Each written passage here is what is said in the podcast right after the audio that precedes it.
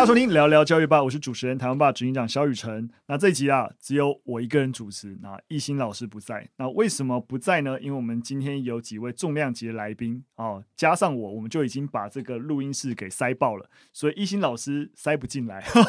因此只有我一个人主持。那今天呢，邀请来宾呢，我们其实想要讨论一个蛮不一样的主题。虽然说我们现在不叫科科有意思啊，但还是希望能够针对特定的一个科目，也不说科目啊，就特定的领域的教育发展多跟大家做一些讨论，那特别针对就是体育。我们今天会聊到包含跟体育班的发展啊，甚至体育跟偏乡教育之间的关系啊等等，那蛮多的讨论。但大家也知道，我也不是体育专科出身的，所以我们今天很开心能够邀请我们的来宾。我们今天有邀请两位啊，那我们先邀请第一位来宾，就是我们职棒球员工会的办公室副主任叶子玉。子玉你好，Hello，大家好，我是中华职棒球员工会的子玉。那第二位呢，就是我们前职棒球。球员，那现在呢也是大学的助理教授，我们的大帅曹俊阳。Hello，大家好，我是大帅曹俊阳。嗯，好的，那非常非常感谢大帅跟子玉，我们今天能够来到我们 Podcast 的节目上啊，很开心。当然，我也许有些人不是那么清楚，哎，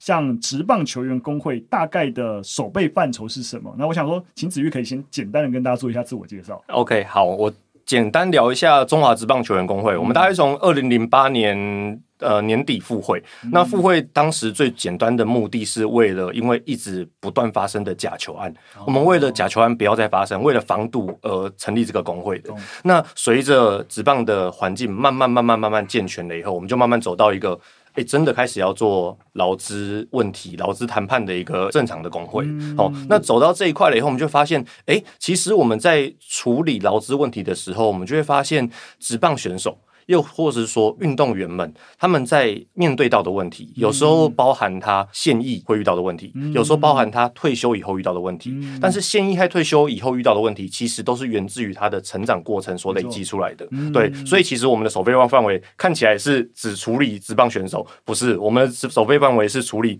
一个运动员进入职业前。正在职业中和结束职业后的整个职涯规划的过程。嗯，没错，这也是为什么今天我们能够想说能够邀请子玉过来，因为整个工会守备范畴是包含小球员的。对，那小球员很多时候也都是在体育班啊，或者在就是台湾的那些整个体育发展那个编制下长大。那当然除了子玉之外，为什么我们还邀请大帅一起来分享呢？因为我觉得大帅刚好就是一个。担任过球员，那退休之后，这个转职的生涯也非常非常特别。刚才也跟各位听众朋友介绍，他后后来担任助理教授。也请大帅可以简单介绍一下自己的职棒经历，以及为什么退役之后有一个神转折。我想，对于多数一般人觉得，哇。从职棒球员退役，能够担任大学教授，这个蛮特别的经验。好，我先介绍我的球员资历啦。我一九九九年呃加入统一狮队，然后到了二零零八年换到兄弟象队，好、嗯，现在的东信兄弟队哈。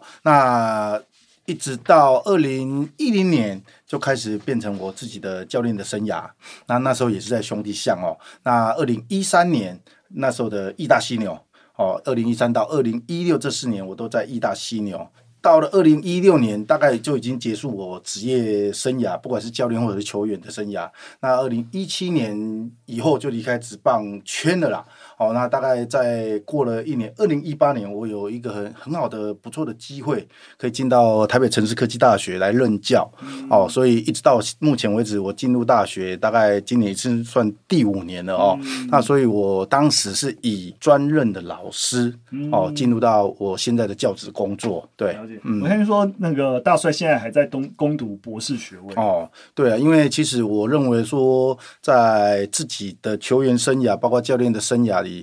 因为我一直从我小学，大家你们小时候有没有写过我的志愿？有，有，好像是作文还是什么，对不对？小时候都说要当太空人。对，那是我小时候的志愿，就是说我要当老师。哦，对我我也不知道，我小时候我也真的真的 对对，所以我那时候小时候那时候还没打球，还没打球，我就有一个志愿想要当老师，但。一直都没有机会嘛，因为我国小四年级我就开始接触棒球，嗯、一直到刚刚我讲的二零一六年就结束我的职业生涯。嗯、刚好二零一八年有一个很好的机会，可以加入学校，进入学校当教职的工作。哎，真的完成了我小时候的梦想。真的哎，对，就是有一个转折点。但是刚刚主持人有提到，就是说在这之前，如果我的学历没有研究所硕士班的话，其实是进不了大学的。嗯，所以也刚好就是那么这个的因缘机会里面，我去读了研究所，嗯，然后才有这个机会来到，就读了蛮喜欢的，就继续读下去坦白说了，那时候读研究所是被逼着，哦，用逼的，还好当时有贵人逼着我进去，嗯、才能够有当现在的在学校的教职工作。但现在念博班就不是被逼的吧？哎呀，这个讲博班，这个有时候是还蛮辛苦的，因为说实话哈，嗯、因为呃小时候我们打球哦，打打球的时候，那那个年代哦，大概一九八零年代左右，嗯，其实那时候学校的教育。呃，说实话还蛮反对运动、哦、体育，都是学业至上。对，嗯、所以我记得一句话，那时候的老师对我们都讲说：“哦，你们打棒球的啦，或者是打球的，都是头脑简单、四肢发达。嗯”所以这八个字让我一直记记到现在。嗯、所以我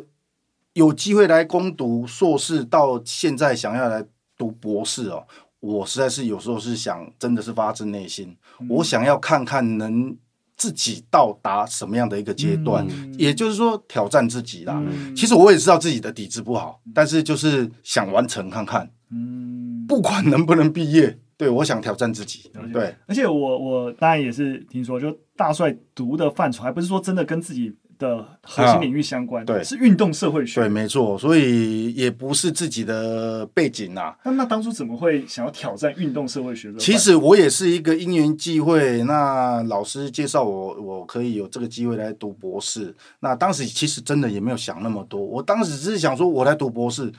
根本没有去想说我要读的什么样的的背景的科系啊，反正不管没关系。我就来读读看看，反正看嗯撑到什么时候嘛。对啊，那有对运动社会学特别有心得吗？其实到现在还是模模糊糊的啊。嗯，还因为我今年现在是博二嘛，嗯、那其实在过去这一年多来，其实读的还蛮辛苦的、啊。刚刚我提到我我们的打棒球的人。读书的底子都是非常的差，嗯，哦，所以在相对来读博士会更辛苦。嗯、不过我我也愿意接受挑战啊，嗯、对，嗯，是是。是，我觉得大帅的经历刚好也就是我顺着我们第一则新闻想要带到一个议题，就是即使是打棒球出身，那他的受教权或者是在本来的一个学业是否受到剥夺的问题。嗯嗯、好，那我先来跟大家分享我们第一则新闻啊，其实也不算是新闻啊，应该算是一个评论，就是当我们去对。比例如说日本，日本也有很多的从学生时期就在打棒球，但是你发现，在学生的棒球赛事上啊，在台湾经常安排在周末。但是在日本呢，经常是安排在周末的。那安排赛事安排周末有什么好处呢？就是一到五的啊、学业的课堂，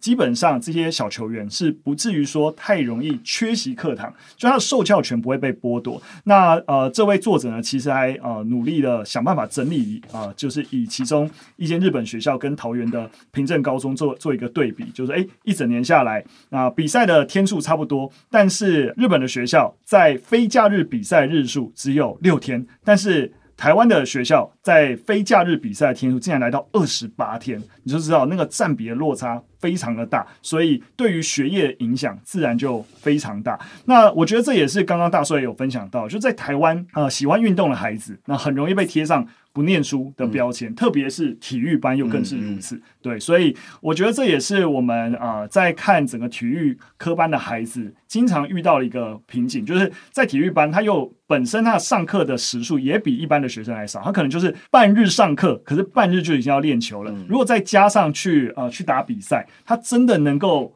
念书的时间真的是少之又少。但我们如果去看啊，有一些是社团型的校队学生，他们的状况可能比体育班好一些。但是呃，像刚刚说的，因为赛事都在平日举办的关系，所以他们可能在赛事之前就得要先请两三天假进行预赛。那如果说呃比赛表现不错要晋级，那就请更多天假，导致很有可能一两个礼拜会缺席缺课情形。但如果真的缺课，你说老师会帮他们补课吗？也不会。对，所以变成是孩子尤其是社团型的孩子，要花更多的时间想办法自己去把这些功课给补齐。我想这是一个蛮严重的问题啦。那我不知道今天在工会怎么去看体育班。他们上课或受教权被剥夺这个议题，我觉得体育班这个东西啊，其实我们会把它回头看到当时为什么体育班会成立。嗯，就是其实以某种程度来说啊，这个体育班这种东西，或是说以竞技为标的去养成运动员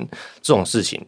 我们现在常常听到社会还是很多社会学者的教授在说，这只有共产国家才会做这件事。对，那为什么呃，我们台湾或许是经历了一些特殊的历史背景、历史脉络，所以导致我们最开始当台湾可能离开联合国的时候，我们为了要有自己的全球的声量啊，然后世界的关注度，所以我们去培养很多很优秀的运动员，可能透过威廉波特、透过红叶少棒等等等等的过程，去增加我们国家的能见度。好，那这个体育班的这种以竞技然后或是以锦标夺标为目的的这种模式就传承下来。可是说实在的，这个逻辑在国家来说有道理。好，那有它的意义性。对应来说，对于选手和选手的家庭来说，他的目的是什么？过往来说，对选手的家庭来说，可能会觉得是，哎，这是我们家唯一。在社会阶层翻转的一个机会，嗯，我们把小朋友送去，他光耀门楣，然后他未来有可能变成职棒选手，赚大钱了以后，让家庭的生活变得更好，嗯，去转换这东西。可是随着整个台湾的经济慢慢的稳健，然后台湾的所有的不分地域的这个发展越来越越越全面越好越平均的时候，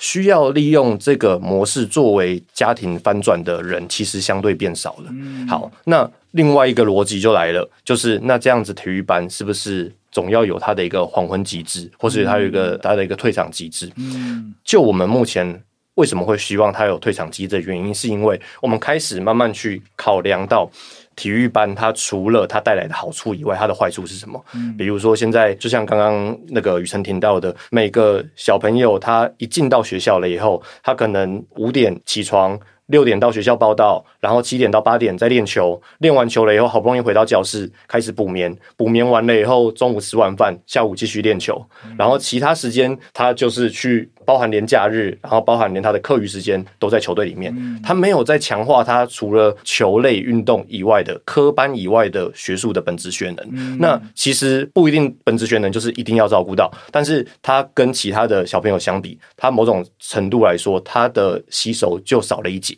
那少了那一节，造成什么样的后果？我们现在就是拿出两个数据出来。第一个数据是，其实平均每七千个棒球队的小朋友，只有一个彭正明，顶多顶多只有一个彭正明哦。而且平均现在中华职棒的选手的从业年资，一个选手只有三点五年而已。这么短？三点五年代表什么？就是他高中毕业的时候加盟中华职棒，他高中同学还没大学毕业，他已经失业了。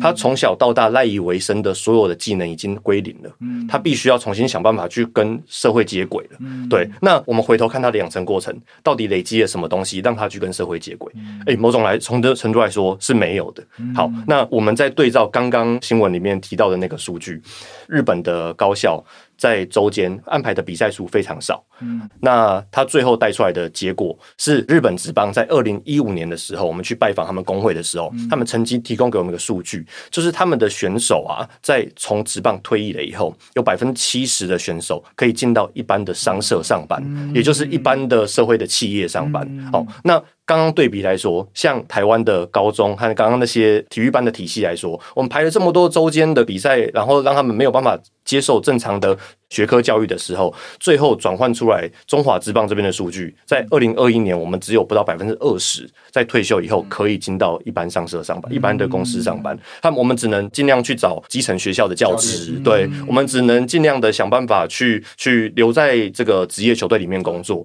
那除这两个以外，像大帅一样这么全能的。几乎是没有，别无他法，对啊，所以其实我觉得，呃，或许等下我们可以让教练聊聊看他自己的想法，然后还有大帅的两位公子，现在也是正在就读体育班，对对对，或许我们等下可以聊聊看他的想法是什么。是是是，对，我想那就直接让大帅聊。其实我们也看的就是到底这个整个孩子经历过体育班，他的整个成长的经历。我们刚刚刚刚我觉得子玉提供这个数真是很血淋淋诶，对比日本退役后百分之七十可以进商社，今天在台湾只有百分之。二十，对，也就是说，十个里面有八个，一旦一退役，他还可能也才二十多岁，找不到工作。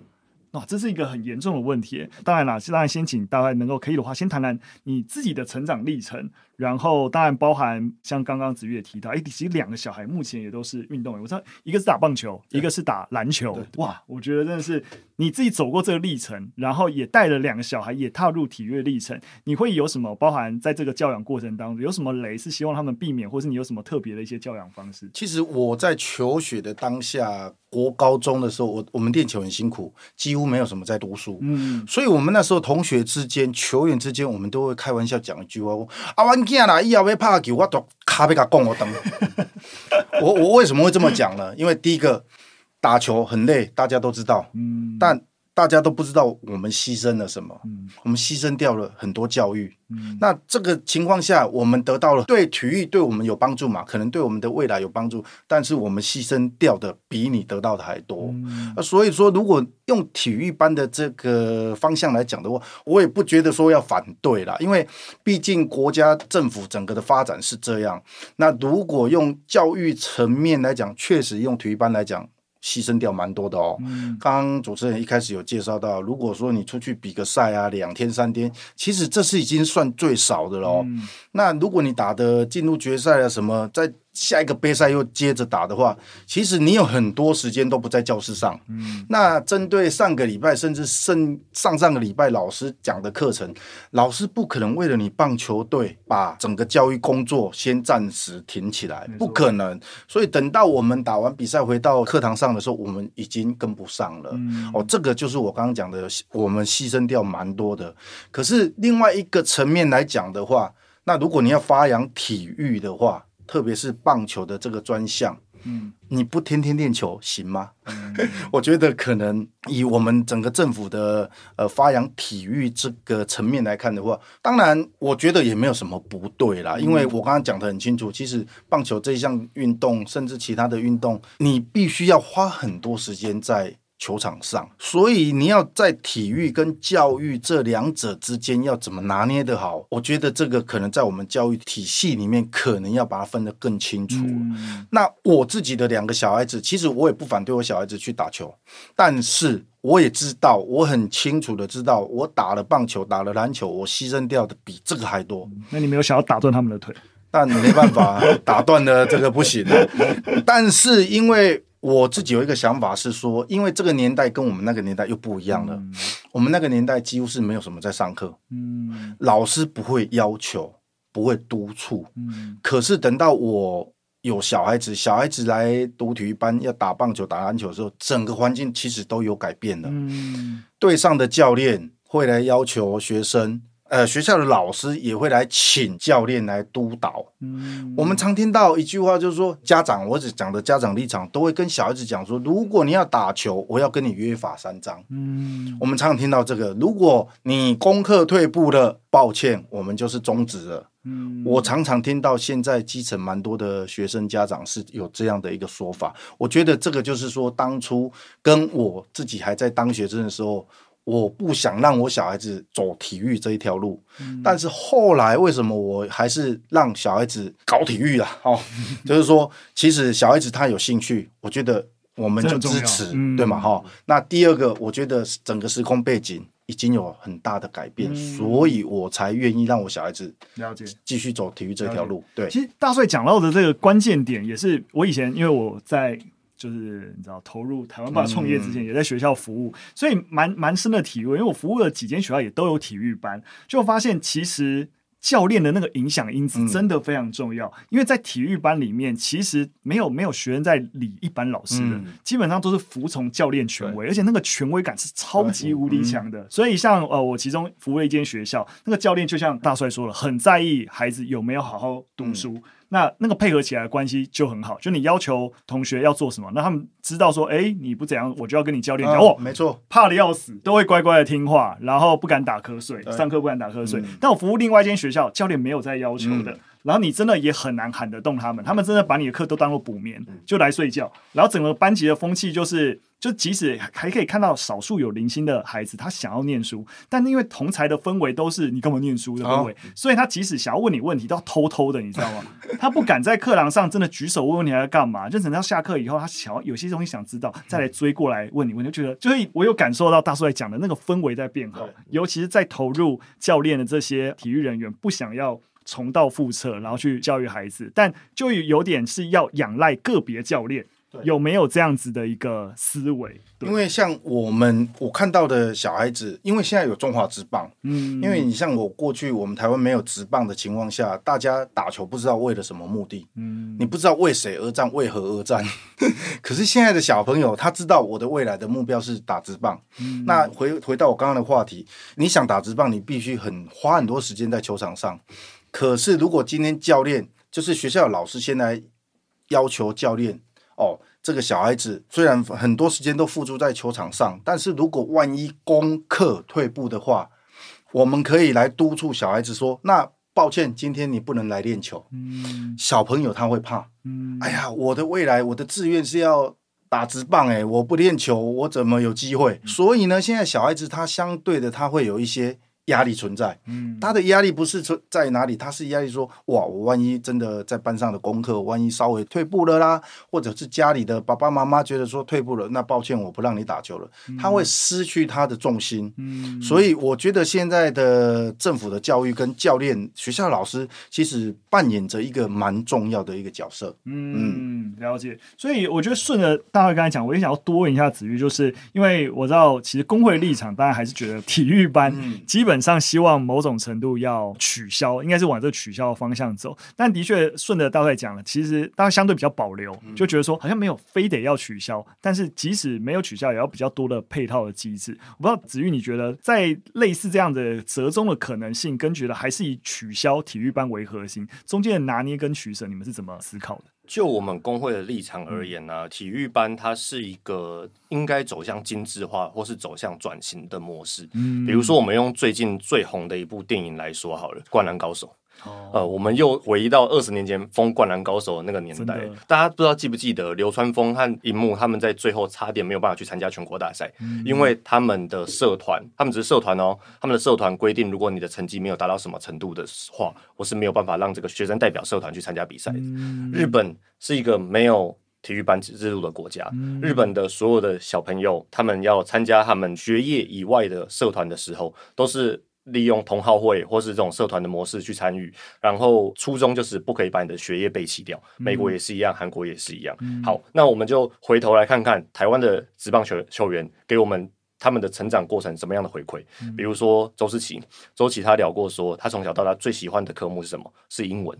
可是他印象最深刻的是，他英文只有好国一上学期了，因为国一上学期还不到一半。他就跟代表队出去比赛，嗯、然后回来的时候，人家上到哪里他已经听不懂了。嗯，对。可是他一直非常觉得后悔自己没有把握机会学好英文，嗯、所以他才后来花了很多时间，包含后来念大学，然后呃念研究所等等的，他都把这东西当做自己的首要目标在处理。嗯、好，然后讲另外一个有趣的例子，就是刚刚大帅有提到，是不是说球员都是头脑简单、四肢发达？嗯、不一定哦。像胡金龙，胡金龙他旅他是旅美选手，嗯、但是他在南英高中毕业了以后就旅外，只是他只。有第一年使用到翻译而已，他第二年开始他就主动告诉球队，我不用翻译的，因为他英文已经学好了。嗯，对，那所以这表示说，其实体育班的这些孩子们，你给他正常或者给他一些呃适当的刺激，他是有办法展现跟一般的普通班的小朋友一样的强度和能力的。只是我们的制度花了太多的精神让他们投注在某个地方。嗯，好，那比如说我们要回头看，呃，体育署对于这件事情的态度是什么？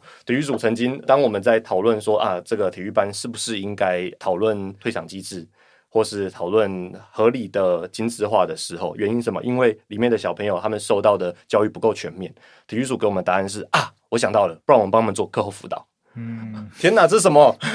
这个逻辑完全完全治标不治本。对对对，你把小朋友聚集到体育班里面以后，然后让他们不去上课，然后不去上课以后，最后说要是哪那么多时间可以课后辅导？是哪那么多时间给他们课后辅导？所以我们就想说，应该要用更合理的方式，比如说让学校的校队社团化，或是让社区棒球这种东西慢慢的发扬光大。对对对对，那那他其实，在像刚刚大帅说的。慢慢的，台湾的运动产业的金字塔已经成型了。金字塔最顶尖的部分就中华之棒。当我们让小朋友看到他最顶尖的那个终点在哪里的时候，他的养成过程，我们必须要让他慢慢的把基底扩大。那基底扩大的那个过那个过程，就不会是单纯只用体育班，而是要累积更多不同的小朋友投入这个业界，这个呃运动项目，他才有可能让这个金字塔有顶尖了以后，下面越来越扩大。没错，没错。我觉得子玉讲到，我刚才也是想到几个层面啊。第一个层面当然是，其实。我也知道，其实工会有一个目标，之后希望是所有的运动员都能够是有一个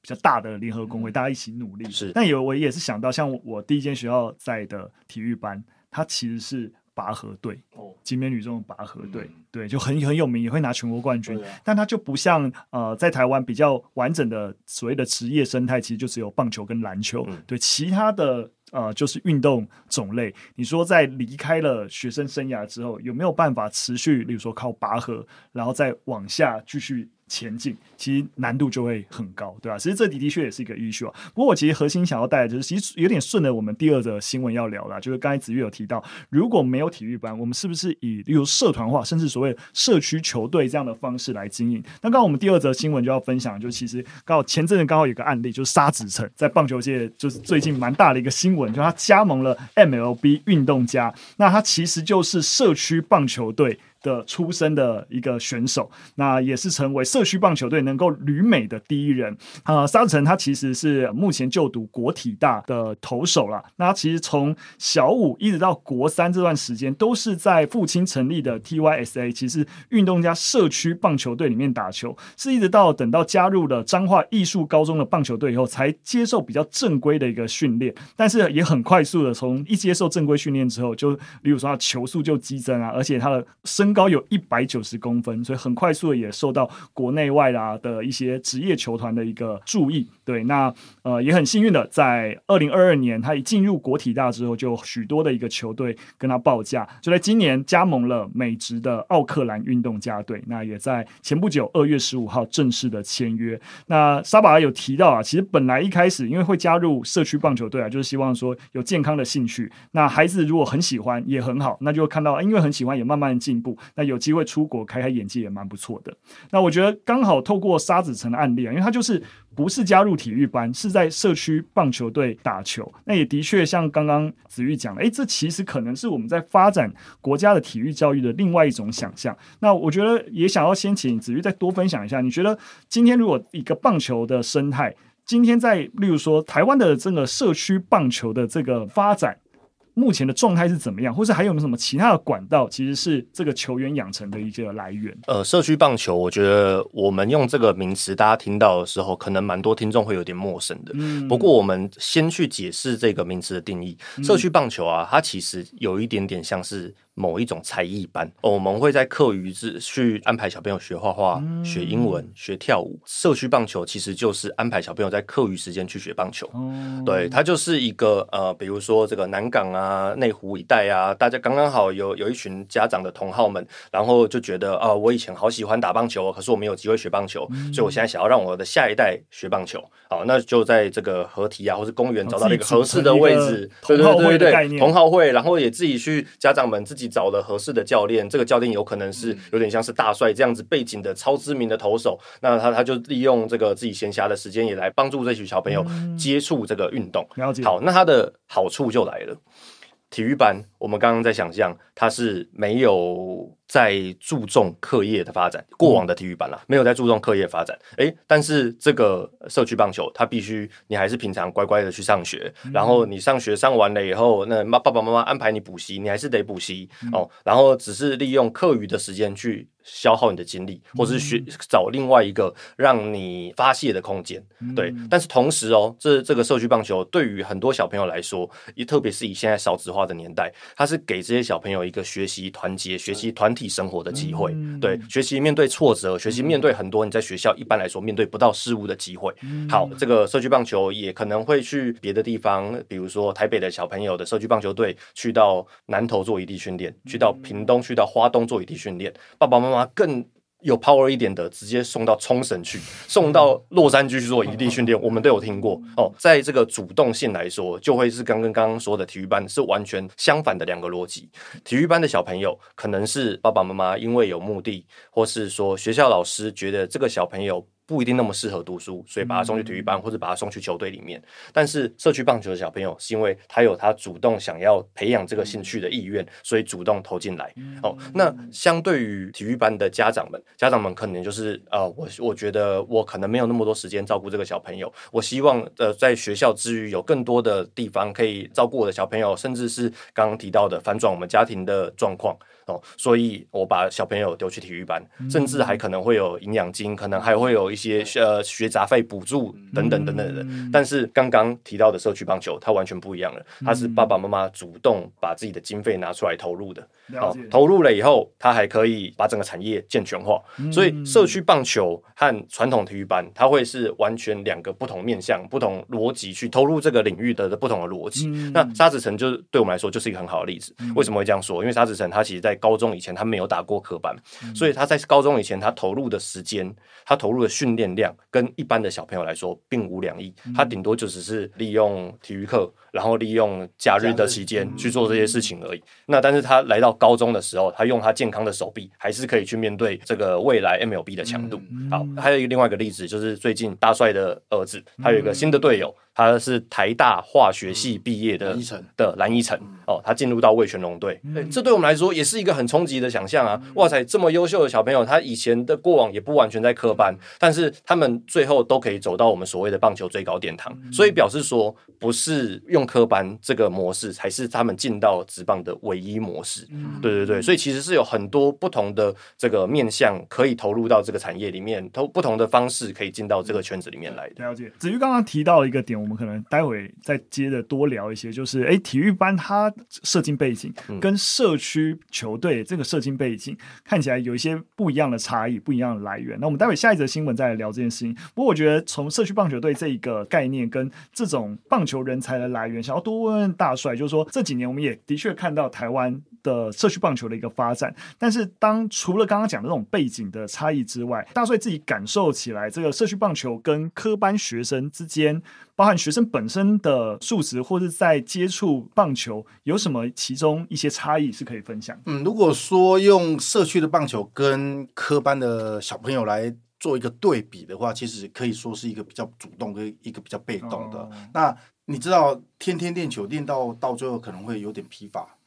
不管是心理生理都会。但是对于非科班的小朋友来讲，他是每个礼拜非常渴望的礼拜六、礼拜天，跟着爸爸、跟着他的同学或邻居一起去打球。那当然，我先前也有提过，如果说你真的要往职业的发展，免不了你就必须得礼拜一到礼拜五，甚至六日你都得加班练习。哦，所以等于说是一个主动，一个被动。但是我认为现在的台湾的整个运动的发展，未来像。沙子城像蓝奕城这样的选手，搞不好会越来越多。嗯、那当然，我们还是免不了会知道说，要进入职业的这个领域里面，当然你还是得科班的，他的比例一定还是居多啦。嗯、哦，因为他毕竟他练习的量跟他面对的所有的事项，他都是最多的。嗯、哦，所以。等于两个科班的跟非科班的来讲，其实对我我自己目前来讲，我觉得我都可以接受。嗯，那只是说，如果你今天是要科班的球员，就刚刚我们一直讲讲到课后或者是课业的问题，你该怎么样把它弥补回来？嗯，我觉得这个很重要。那以我自己的例子，其实我两个小孩子小时候，大概在国中以前啊，其实我很清楚他们会牺牲掉课业，但是我。给他们课外的补习，补习就是补英文。嗯，因为我知道，如果我小孩子未来要挑战等级最高的职业运动的话，你的语语言绝对免不了的。嗯，但是有没有效果呢？其实对于我自己的小孩，确实是有效果。嗯，那你说我要今天把所有的时间，把一些时间分布在可能化工啊、什么理化啦、数学啊。我觉得这个看家长哦。那我自己的案例是，我觉得我把所有的课外的语言，我把它塞在英文这方面，嗯、等于说你牺牲掉这个的情况，你科班的你应该要怎么样有办法把它补回来？嗯、那子玉刚刚讲到沙子城，我们这么讲啊，他进入高中的时候，他的手臂是新鲜的，他是新鲜的，所以他很有机会来跟从小打到跟他一样高中的同学，很多同学他手已经是几乎是坏了，因为他在国小、国中，甚至进入高中的时候，他已经这个讲说用太多了，你知道吗？所以有很多的运动伤害，所以你要在这个。这之间哦，怎么拿捏？就像刚才我在讲教育跟体育，哇，这个拿捏就很重要了。嗯、对，所以关键还是在家家长。嗯，对，了解。大帅其实提到了一个蛮关键的点呢，就是说，反而进入科班，虽然说的确职棒目前的多数来源都是科班，嗯、但是一跟沙子城这个对比，发现其实运动伤害。作为一个 issue，我不知道运动伤害这样的一个 issue，尤其是在因为棒球说的在那个运动伤害，尤其投手，嗯，它更是一个就是一发生或是一个有点无可不可逆不可逆的一个过程。那现阶段到底在例如说体育班在科班当中，针对这样子的投手的运动伤害，然后以及避免他。提早报销这件事情，有一些什么特别的防护的机制吗？我我觉得这个有时候很难避免啊，因为其实，在国小、国中这个阶段的小朋友，他们是骨骼还在发育当中，而且你知道，特别是投球这件事，其实对人体来讲是一件违反人体工学嘛。那你运动伤害多的情况下，其实很多是你很难避免，嗯，有你可以避免，就是不丢球嘛，嗯，那你不丢球怎么能够进步呢？这不可能的事。所以，如果你用技术层面来讲，其实还是在教练。嗯，那你教练要怎么拿捏这个尺度？所以我们会回归到社区棒球。社区棒球它其实一个礼拜就六日，嗯、或者是周间可能一些些时间，他来做训练。嗯、那这些训练可能不会对一个刚在骨骼发展的小朋友会有很大的伤害。了解。所以刚才的话题有讲，如果你要进入职棒，当然。多数的人都是这么这么的经过啦，哦，这么的经过。但是像沙子城啊、蓝翊诚这样的案例，因为现在台湾国内的社区的棒球发展，我觉得越来越好了。嗯，因为我在基层啊，在假日啊，有时候也是有教这个一对一的这个球员来让我们来做教学，嗯，那个比例是越来越多。嗯，所以当然我期待的是说，当然未来这些非科班的同学们。他们将来还是有机会可以挑战职棒，而且不是说我不是科班的我就打不上去。嗯、对。不过顺着大卫刚刚讲的很多，像基层的球队啊，或是学生加入各种类型的球队，越来越蓬勃。但这个也是经常还是会听到说，哎，基层的球队在。招招生上面不容易的事情，嗯、我不知道，例如说在在工会怎么看基层招生，然后去培力。刚才讲，就是整个工会要照顾到，其实就是要从下层的饼扩大。嗯、对，那面对这样子的一个问题，你们是怎么怎么看待？我觉得这是一个必然的问题，因为我们回到。台湾现在正在遇到的问题就是少子化，嗯、对，少子化是一个已经正在进行，而且是对于台湾来说变成大家说国安议题的东西了嘛，嗯、对，所以我们要讨论的不是体育班，或是说学校的科班要怎么样招收到这些学生，嗯、而是说我们要怎么样把运动推广到参与人口足够，嗯、对，比如说我们现在讨论的是。招生的这个事情，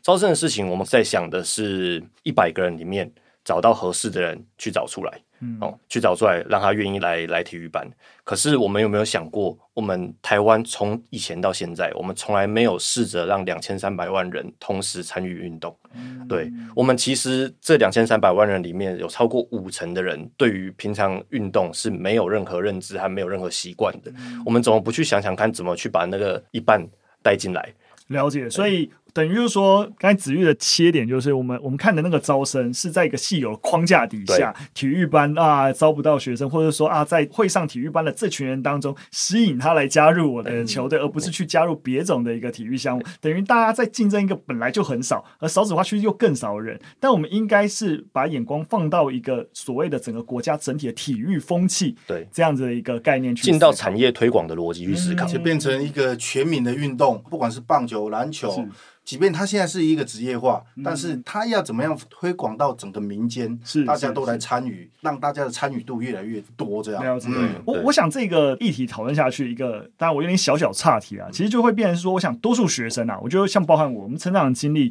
接触到体育或接触到开始接触到各类的体育项目，其实就是学校体育课。对，那。不知道子瑜你自己怎么看？呃，体育课之余刚才这样讲，整体那个体育风气的一个关系。其实我们小时候上体育课啊，一定会有一群。同学上体育课，其实他就摆烂，no, 他就跑坐在树下，对对对，去休息我不舒服，对对对对，各种 就不想流汗或干嘛的，然后大部分体育老师也就随便你们，嗯、就是到底体育课之于体育风气，你们想之间的关联，然后或是有没有觉得可以怎么改善这件事情？我觉得我现在继续的回答，好像真的在帮社区棒球做招生，可是我的答 我的答案真的是社区棒球。我们逻辑是什么？比如说我们在想一个科班的小朋友，他去比赛的时候，他就是。他本人去比赛而已，或是他本人去接受训练而已。但是一个社区棒球，他的参加是当这个小朋友他去参加社区棒球的时候，他的爸爸也在那边打四十岁以上的 U 四十或者老老人棒球，然后妈妈就跟着在旁边，然后带着爷爷奶奶一起去公园，顺便逛逛，然后顺便看着他们的小孙子正在运动场上面运动。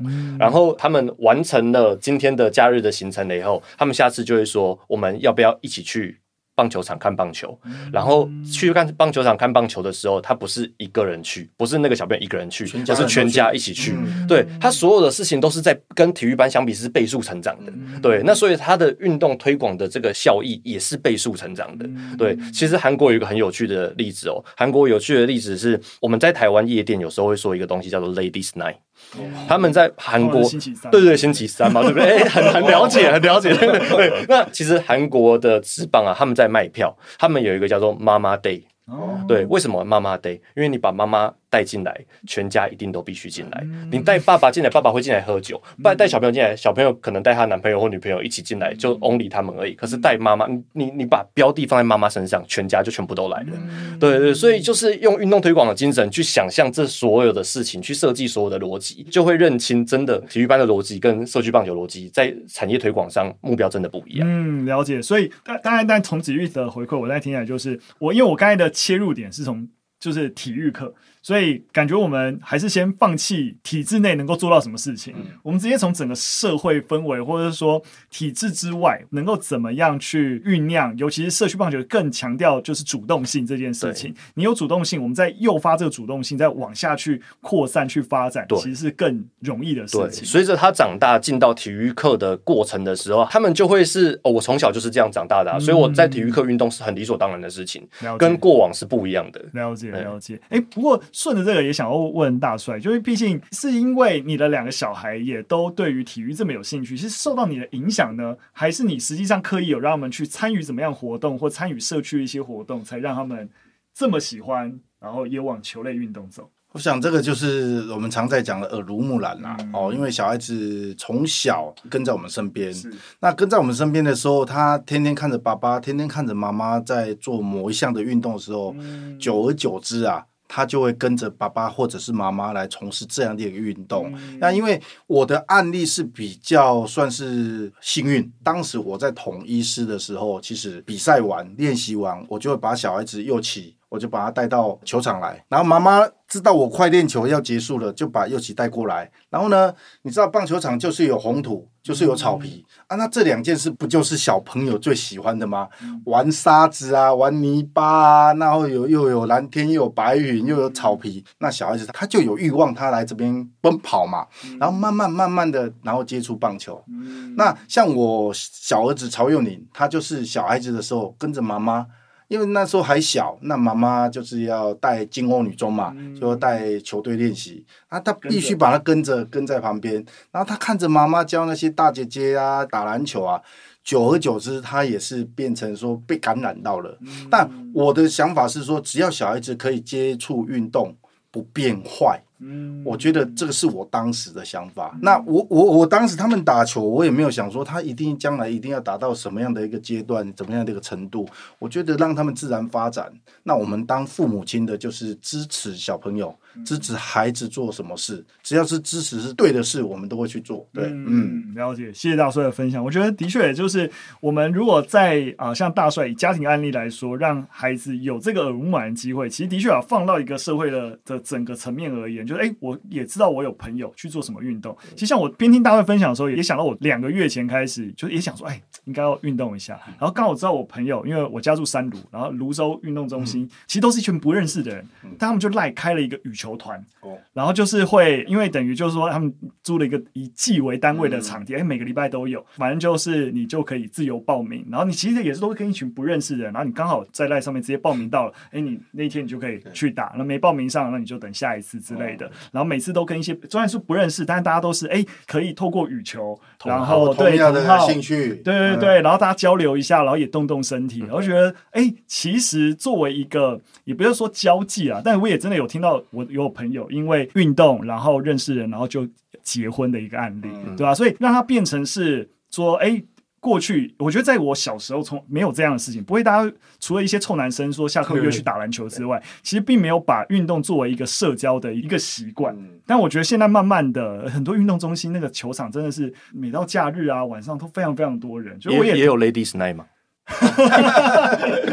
没有，但但女生也蛮多的，所以我就觉得，哎、欸，这个风气的确啊，有。虽然说的确，我们如果再去跟其他国家比，可能还有很多的进步空间。嗯、但在台湾还是有看到有越来越变好的趋势。不过讲到这边啊，你会发现其实有点顺着刚刚有打住的一个话题，就偏乡跟城市的一些问题。我们讲现在包含我刚才讲很多案例，也就是在城市里面，然后又有漂亮好的运动中心干嘛，然后社经条件也很好，然后所以也可以让小朋友去干嘛去干嘛。对，但如果果把偏乡的议题拉进来，可能又不太一样了。那我们最后一则新闻也是跟大家分享，曾经在偏乡当过老师，然后他看到呃学校当中的少棒队，然后他有一些分享了。那我们就分享这篇文章。那作者他其实是本身是在二零一七年的时候在鹿野的彩蝶少棒。客服营担任客服老师，那就发现了、啊，哎，其实过去对于一些所谓的打棒球的小孩，可能有些偏见，那就提出一些他在啊、那一年观察到一些想法。首先做的点出啊，就是通常在他看到了偏向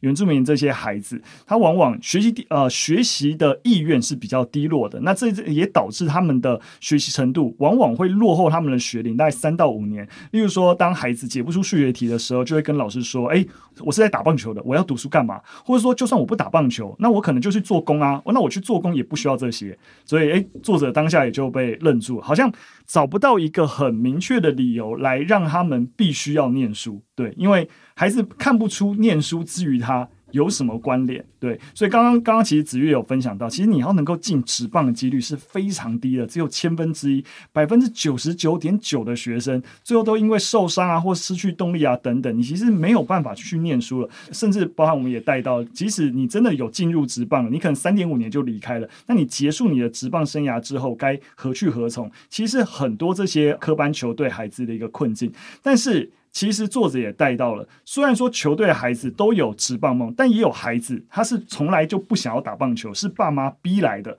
他们其实是因为在体育班是能够有些资源的，然后例如说有时数管理，或是有些家长因为很忙碌啊，反正球队会管得好，我就把他当安亲班了。所以送去体育班是有经济上的考量，而非是因为孩子哦很喜欢这个体育运动。所以大帅有分享，就跟社区的棒球队相比，他们的体育班。孩子的其实主动性是偏低的，也就是说他被逼迫的这个成分可能是比较大的。对，那我想这也是一个简单的稍微透过这篇文章稍微聊一下，其实从看到偏向一些困境啊。那我想更多一点也想说，请子瑜可以，我不知道从你们的角度看到偏乡或是原住民孩子打棒球，跟刚刚我们提到的城市社区，我们希望能够吹社区棒球队，但遇到偏乡问题要怎么解？其实我觉得这一题好难哦，因为这一题不是教育问题，这题是社福问题。嗯，对，就是我们在偏乡看到，呃，有很多小朋友，他的呃父母亲可能是外配，有可能他的原生家庭是隔代教养，或是说他的爸爸妈妈早已经离异，然后可能某一个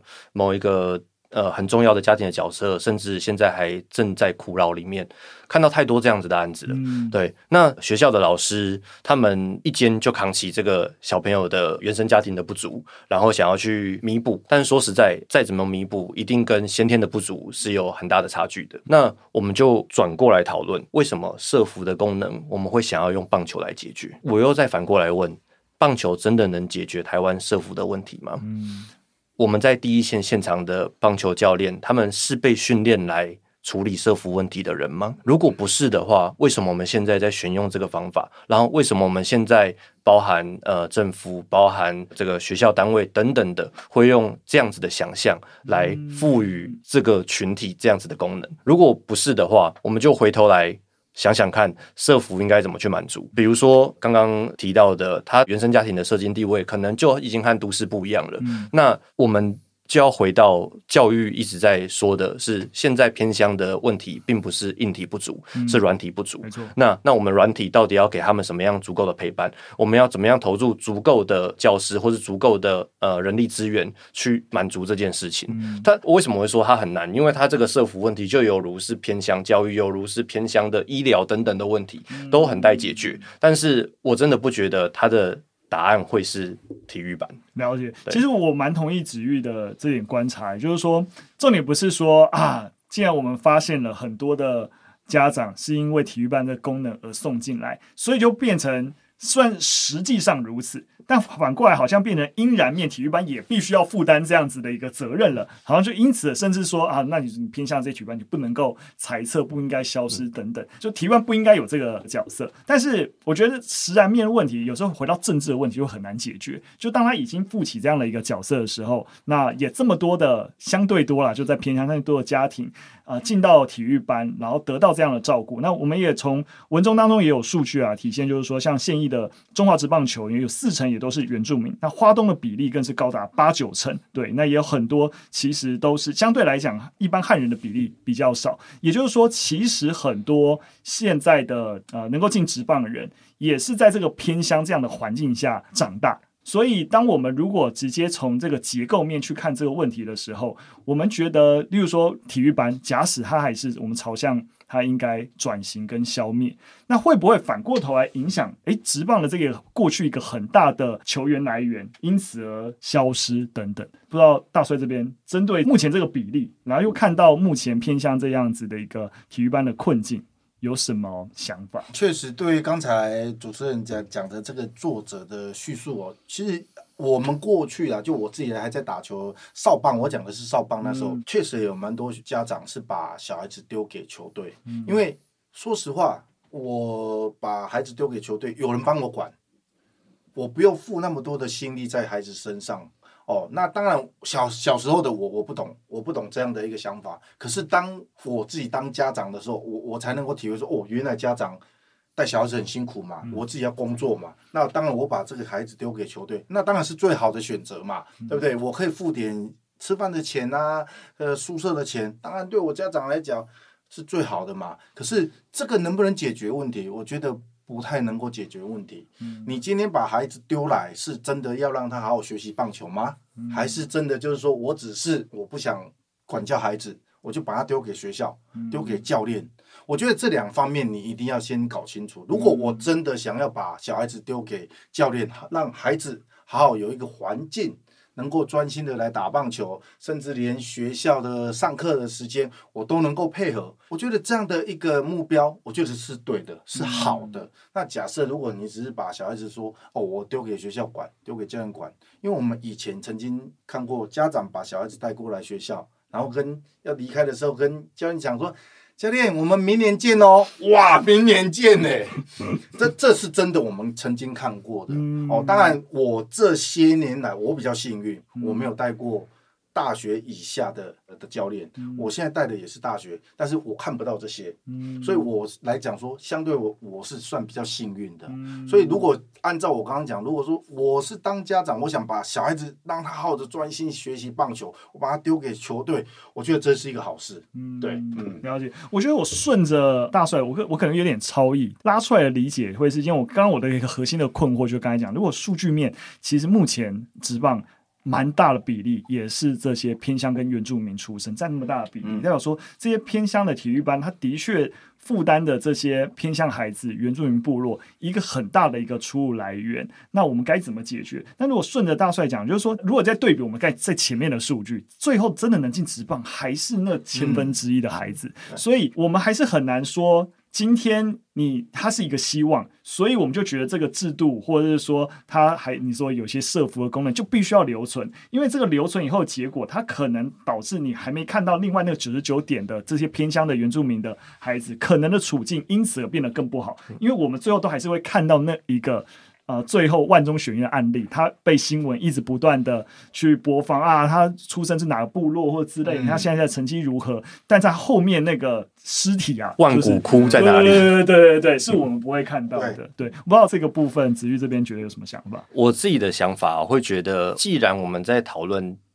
体育班的精致化或体育班的转型，嗯、或许我们可以考虑体育班要不要从哪个阶层再开始出现。嗯，比如说小朋友是不是在国小和国中的阶段，就是接受一般的这个普通班的充分的学习，和所有的小朋友都是打在一起，利用社团式去养成他们的兴趣。等到他高中，他真的想要针对这个专项去做选择，而且他自己有选择能力的时候，再让他到高中阶段去选择就读，可能是体育专校，嗯、或是带有。体育班的这些学校，那相对来说，我们刚刚提到的洗刷掉百分之九十九点九的这些小朋友，不会这么早在国小和国中就出现。他至少到了高中，而且他经过充分的学习了以后，他再慢慢去走进那内部里面。而且，其实回答主持人刚刚的其中一个题目是，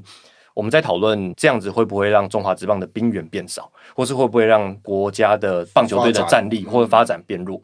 我反而得到一个很有趣的讯息，因为我在讨论这个议题的时候，我内心也有一样的纳闷。可是我从一个知名的旅美投手，还有他现在是非常非常非常呃知名的球评，他也是球探。我直接说名字，他就是耿博轩。耿博轩他直接告诉我一个答案，就是子玉，你知道吗？现在在职棒场上打的这些人，他们都是在打练武奇才的。就是这些人，他从小就注定以后他会站在职棒场上，他不是因为从小练练练练成变成职棒球员的，对，所以他就算从小开始练，他就算是沙子城这个阶段才开始练，他就算是来应城这个阶段才开始练，他未来终究会去到职棒顶顶端，跟他同步开始练的那群人，该输的永远就会在那个过程中被淘汰。对，其实那个差别是那些天才就是永远在那边，就是很早以前就大概知道谁那未来是打大帅一定更清楚，对对。对，不过我想啊，那我们讲到这边，大概就是知道说，我们还是不要仰赖体育班至于偏乡能够有什么样的帮助。但我知道工会自己其实针对偏乡教育，其实是有在做一些努力的，是对啊。不然子玉能不能分享你们工会？针对这件事情做了一些，我我们工会其实我这样讲起来自己有点骄傲，为什么有点骄傲？是不要脸，真的不要脸。其实工会啊，我们在做很多跟公益相关的议题，或是回馈相关的议题，我们都觉得我们算是走在台湾的体育界的蛮前面的。像我们是台湾第一个在做把大联盟的教练请来台湾做青棒训练营的单位，然后呃，我们在把青棒训练营做完，做到哎、欸、做到一个程度了以后，开始有慢慢的其他的一般的商商业单位也开始接着做这个案子，那我们觉得好太好了，这种案子已经开始受到重视了，那我们就开始推到后面，再开始做其他的。然后后来我们就呃跟中华职棒联盟合作，一起做回馈列车这个东西。回馈列车其实就是一个让。运动员回到基层，回到偏乡，回到他出生成长的那个地方去回馈的一个专案。哦，那这个专案它最原始，就像我刚刚说的，它是去回馈运动员的母校，可能他会回到华东。刚刚我们提到了百分之四十来自于华东嘛，超过百分之四十来自于华东。那所以呃，以前去去到王胜伟的母校，去到高国辉的母校、高国庆的母校等等的，那慢慢慢慢的，台湾的整个。运动员养成和整个社会风气慢慢慢慢转变。二零一五年，我们就洞悉到，觉得说，其实社区棒球应该要出现，而且我们要鼓励社区棒球发展。所以我们在二零一五年呢，我们就不只专做选手的母校的回馈，我们也另外去鼓励社区棒球的发展。然后在二零一五年到现在，当时全台湾只有二十个社区棒球吧，现在全台湾走到二零二三年，全台湾的社区棒球队应该不止两百。嗯，对，这么惊人。对对对对，就是你们是怎么鼓励的？其实我们就是让他们知道说，职棒运动员和职棒这个层级的人看到你们这样子推广的方式，我们觉得是你们是很值得支持的，嗯、所以我们就只要。有社区棒球队，我们就去他们那边办活动。哦、对，所以办着办着，他们就会知道说，哦，我只要成立棒球队，对，我只要成立棒球队，他们就会来我们这边，对对对，就会来关心我们了。对对对，所以我们就透过这个方式，让他们一传十，十传百，然后他们慢慢的，他们自己的球队成型，他们自己的联盟成型，他们自己的跨区域的对战也成型，对，全国性的比赛也成型。那我们都尽量去呃参与，然后去支持。比如说像这个月二月二十五号又有一个新。组的丰城杯的全国的社区棒球赛，嗯、我们也是他们的赞助单位之一。嗯、我们就是要让他们知道说，我们是支持你们做这些事情的。嗯、对，拜托你们多多做这些事情。嗯、对，好，那在走到二零一五之后，哎、欸，我们推社区棒球推到一定程度的时候，我们又发现说，呃、其实职棒运动员某种程度来说，我们也只是其中一个职业，只是我们这个职业运气相对比较好，我们是可以做自己喜欢的事情，而且我们在做自己喜欢的事情之余，我们还可以赚钱，而且我们还有社会的影响力和镁光灯。好，那我们应该。利用这个镁光灯做什么？所以我们就去关心医护、关心消防人员的劳安的议题等等的，然后再来是我们去关心儿童。然后再来，我们就发现，哎，棒球它其实应该不是我们由上而下的去教育或是去传播给某一个对象，不是。棒球只是我们的其中一个专长。台湾社会还有太多人在为了不同事情努力，为了不同事情在推广。这个角落有太多人去点亮他们的光，那我们能做什么？我们就是帮去去那边帮他们多举一盏。镁光灯，然后让别人看得到他们正在努力什么。嗯、对对对，那那棒球只是我们交流的文化的工具而已。所以我们最近可能去不止走了海洋教育，然后也去做皮影戏，然后也去像是去马祖，然后去看马祖的文化特色等等等等的，就是单纯我只是把棒球拿出来。嗯、那你们可以跟我们交流什么？让我们学习，然后也让台湾更多人看到你们在努力的价值。嗯对，这是回馈列车的目的。哇，真的蛮开心的，就因为像刚才讲，因为我觉得一般人听到工会就会觉得，因为相对来说会觉得说它是特定一群人的利益团体，对。但由于球员工会比较不一样，又是职棒的球员工会，对，所以知道说，哎，其实这一群人跟一般的劳动者不太一样，是有资源，相对有资源的一群人，又有美光的人，所以工会除了让他们变好之外，又如何发挥他们的影响力，再去扩散到社会的其他角落。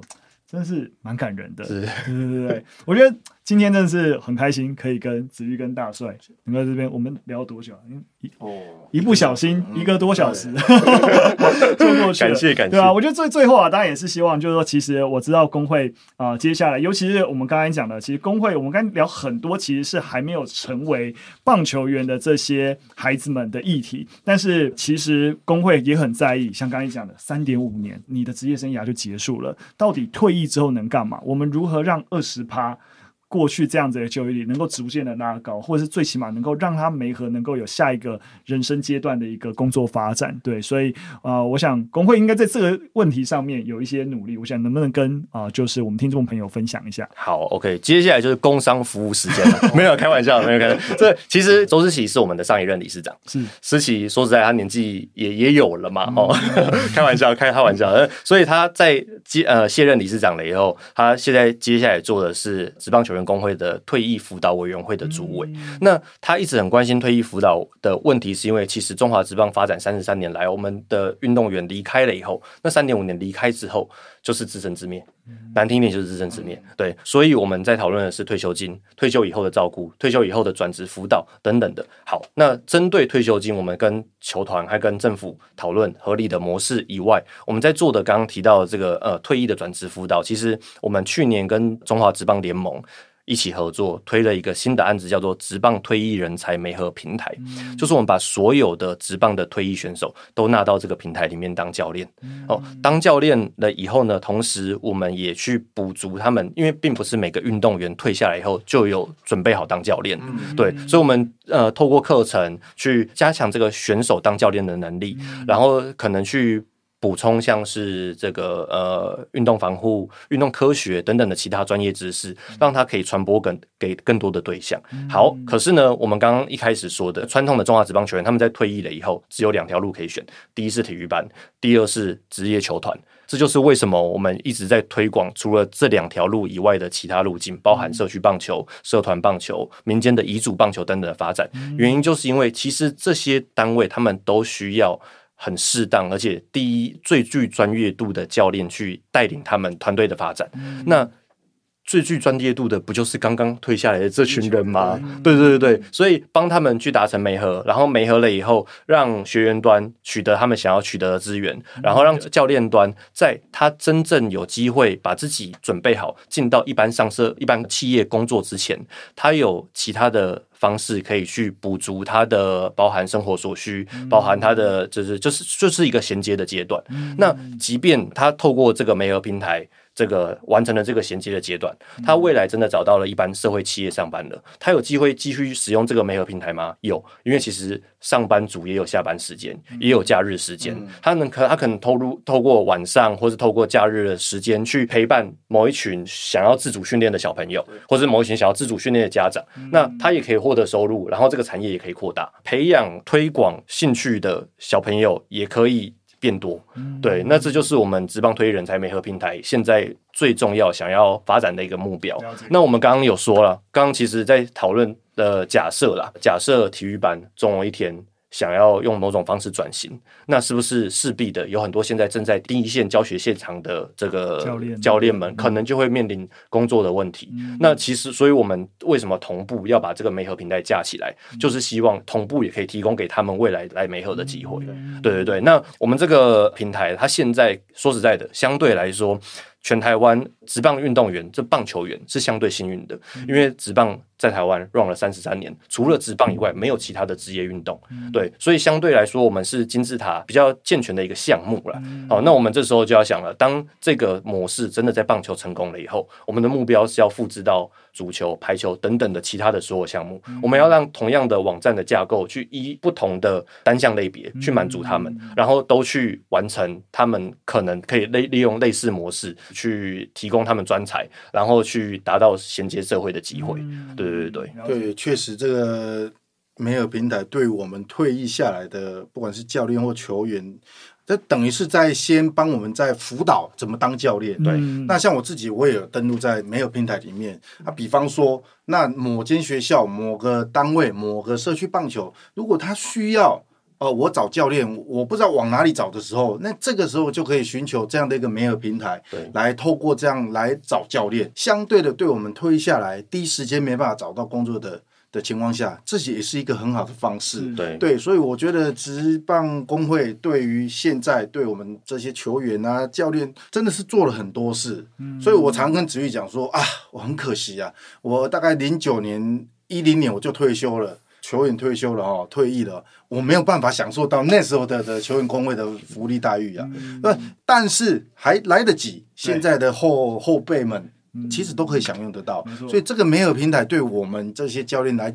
啊，教练球员来讲，其实是非常好的一个啊媒合的工作的平台啊。所以现在要学指叉球，也可以在媒合平台上找到大帅。没错，没错，对，立刻就媒合起来。没错，没错，它其实就是棒球界的一零四人力平台啦。对啊，就是这个这个概念。了解，了解。那我觉得，那我们一般人可以怎么支持这个平台？一般人可以怎么支持平台啊？就是现在其实我们平台有正在做呃募资的活动，就是有在做一个长期的募资。我们跟这个媒合平台做合作，然后现在只要打直棒退役人才媒合平台，或是直接到我们工会的粉丝页，都可以看到这个媒合平台的网站。对对对，那你就可以先进去了解，像我们为什么要成立这个平台，然后我们成立这个平台以后的目的。那特别是其实呃支持我们这个平台啊，它有一个很直接的一个效果，就是。是，并不是每个区域的小朋友，或是每个区域的，或是每个种类的社团学生，他们都可以支付得起教练费用。嗯、所以，其实我们现在正在筹备代用课程。嗯、我们现在这个代用课程已经累积了到五十堂课。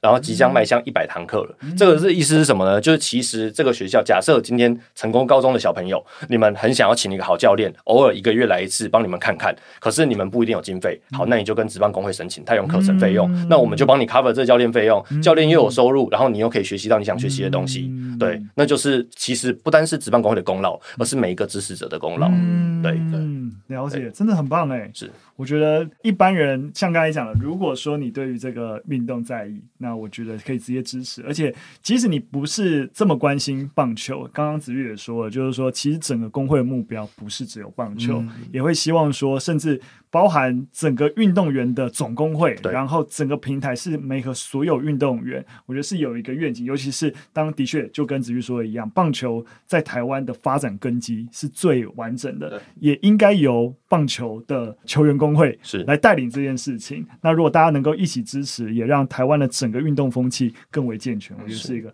蛮理想的一个状态。好的。今天真的非常开心，能够邀请到子玉跟大帅来我们节目跟大家分享。谢谢。当然啦，我想大家如果对于体育那有任何的问题，我想都还是可以留言告诉我们。那我们今天分享相关的资讯，包含子玉刚刚讲的一些啊连结，我们都会分享在我们节目的一个资讯栏当中。那有任何的想法哦，都欢迎留言告诉我们。那我们今天的节目那就到这边。子玉跟大帅还有最后什么话想要跟我们听众朋友说的吗？没有，我觉得现在 WBC 准备在下个月开打了。所有喜爱棒球的，或者你没看过棒球，或者是不支持棒球，这一次就把它当成支持台湾两千三百万的人，全部都来加油，一起来加油，一起来加油，一起来加油。没错，很重要，很重要。谢谢大帅，那我们节目就到这边喽，下次再见，拜拜，拜拜，拜拜。